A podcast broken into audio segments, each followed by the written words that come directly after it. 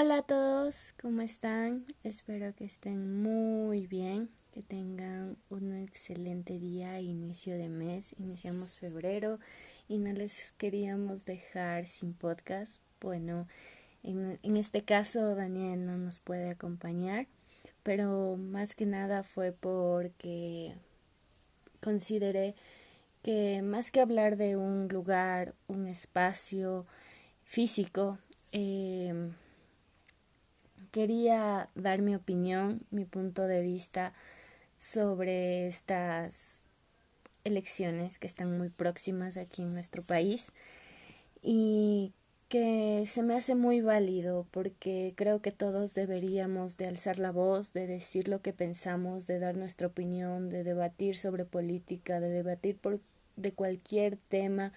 La cosa es la intención de todo esto es llenarnos de conocimiento, de opiniones, de ser más tolerantes e incluso ser más pensantes al momento de tomar alguna decisión. En este caso, elegir un presidente que es un líder que tiene que, que tiene el deber de, de escuchar a su pueblo a, o a los a las personas que lo que lo eligieron y a las que no también, porque creo que de esa manera se crea un estado de democracia.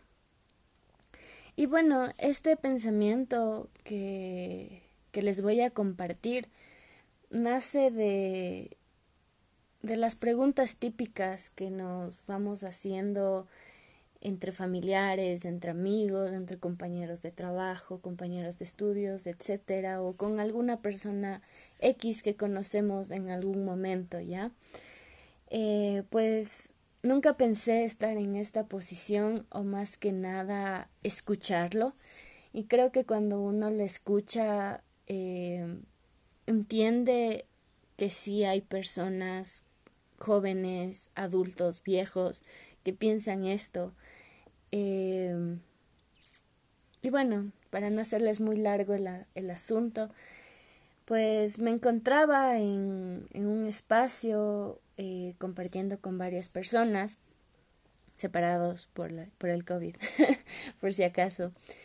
Y típica conversación de, de cómo estás, que cómo vas, en qué andas y así, y surge el tema de la política. Eh, más que nada el tema de elecciones. Y me preguntan por quién vas a votar.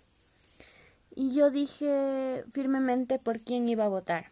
Por este medio no le pienso, no pienso decir por quién voy a votar, porque esto también es crear como que eh, formas de, de, inducir a la gente a votar por alguien. Pero les dejo de tarea, o sea, creo que ese es el mensaje de esto, pero bueno, no me adelanto mucho. Le dije por quién iba a votar directamente y me dijo, ¿y quién es ese? Y todos se quedaron así como, ¿qué quién es ese? Le dije, o sea, no vieron los debates, en los debates salió este man. Eh, y me pareció una buena propuesta, aparte estaba leyendo su plan de, de gobierno, entonces me parece súper bueno.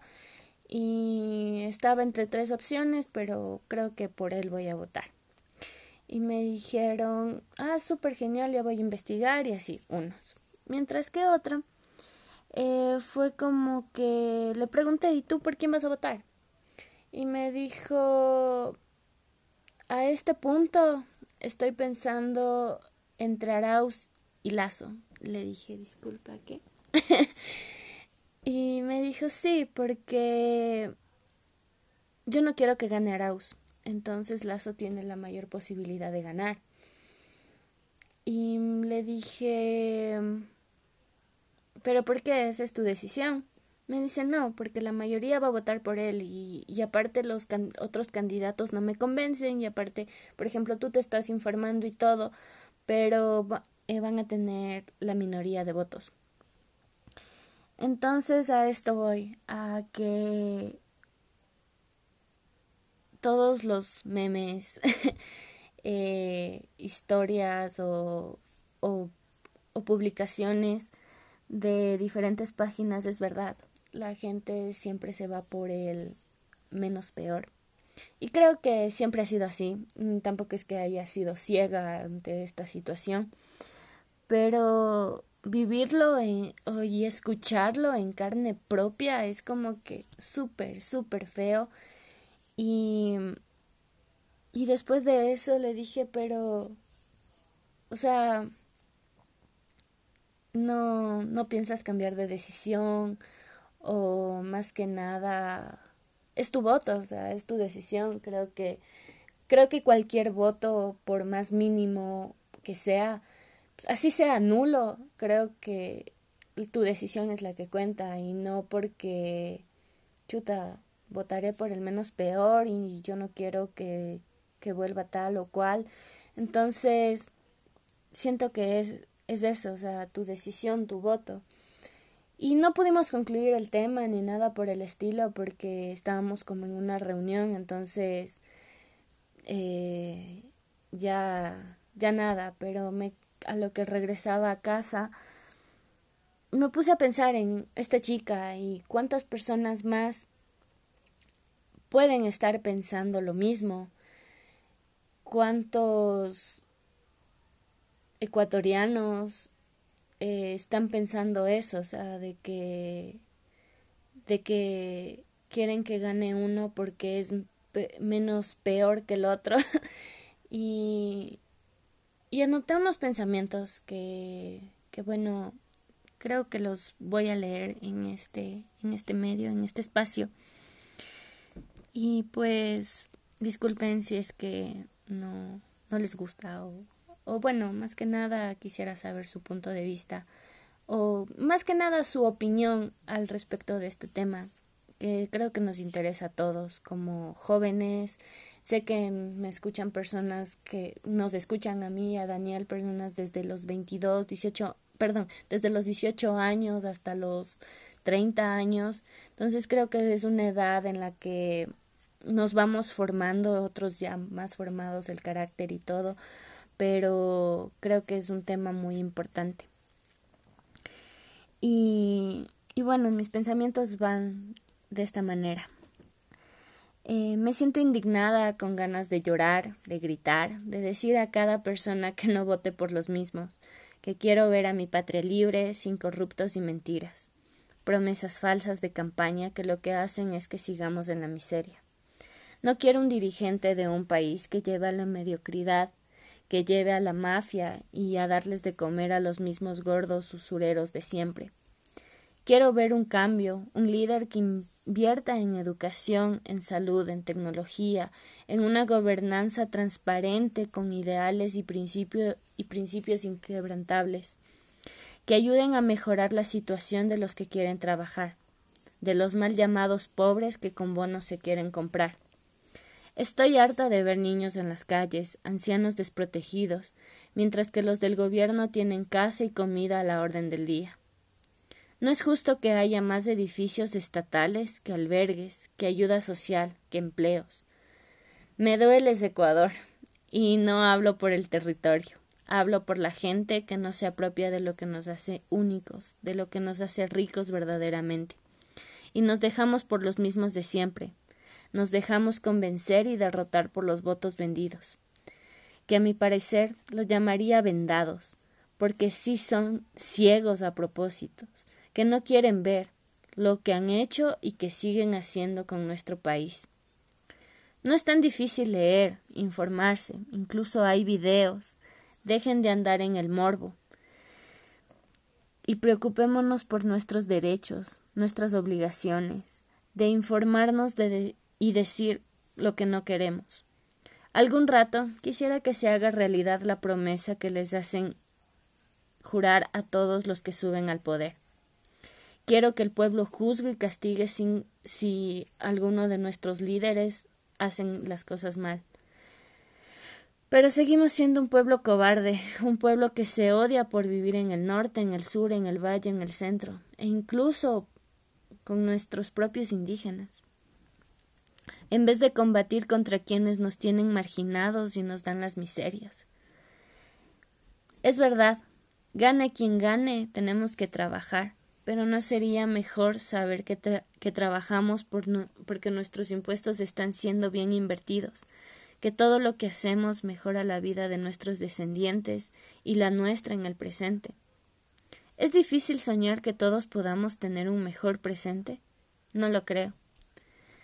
Levántate, joven, que puedes votar, que dices que la tecnología la manejas al revés y al derecho. Infórmate, ve a votar por quien te parezca, pero no lo regales, no te desanimes y pienses que hay que votar por el menos peor. Involúcrate y debate, pelea, pelea y defiende tus ideales. Conviértete en un político de verdad, que sabe, que entiende y que tal vez en un futuro pueda ser parte de un cambio verdadero. No los canso más, chicos. Esos son mis pensamientos. Eso es lo que en una tarde de bus, mientras regresaba a la casa, pensaba, veía y... Y me duele, o sea, me dolió tanto escribir estas líneas que me puse a llorar.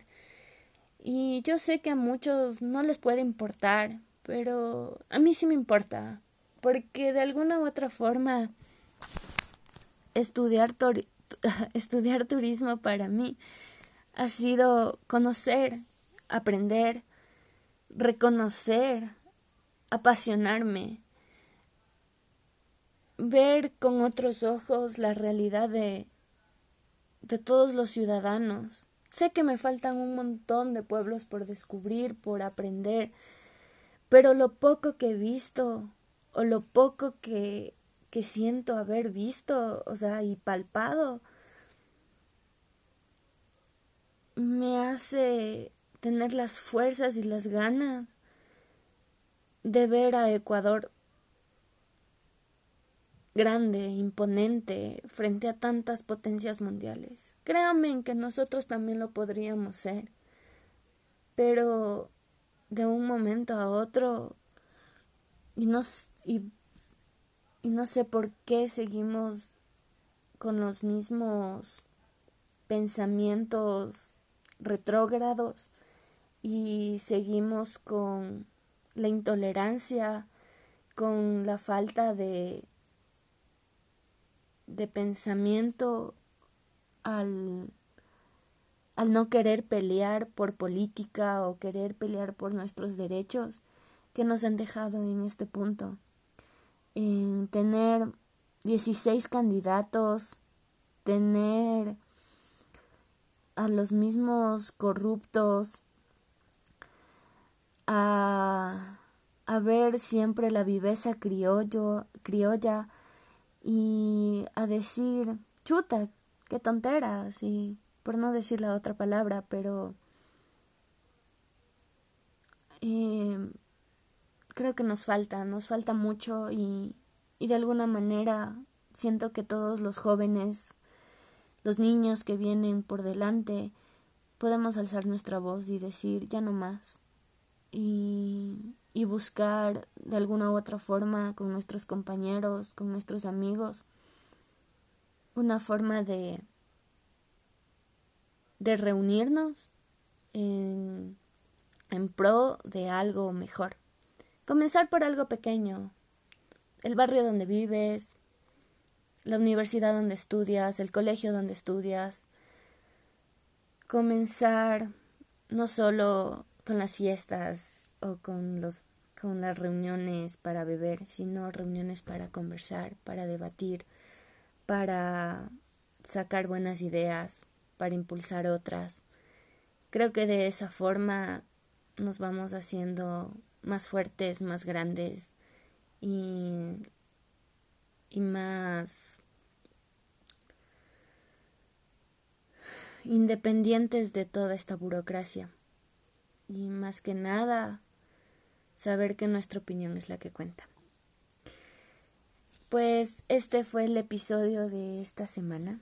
No lo llamaría episodio, lo llamaría como un espacio para compartir de opinión. Y les agradezco mucho si es que llegaron hasta este punto de para escucharme. Les deseo lo mejor, que, que este mes sea lleno de cosas muy buenas, de un carnaval increíble. Ya hablaremos de eso más adelante. pero más que nada que este domingo se sienta se sienta el poder ecuatoriano, que sí se puede, que sí se puede cambiar. Y gracias por escuchar. Cuídense, un abrazo a todos y que nos vaya súper bien. Adiós.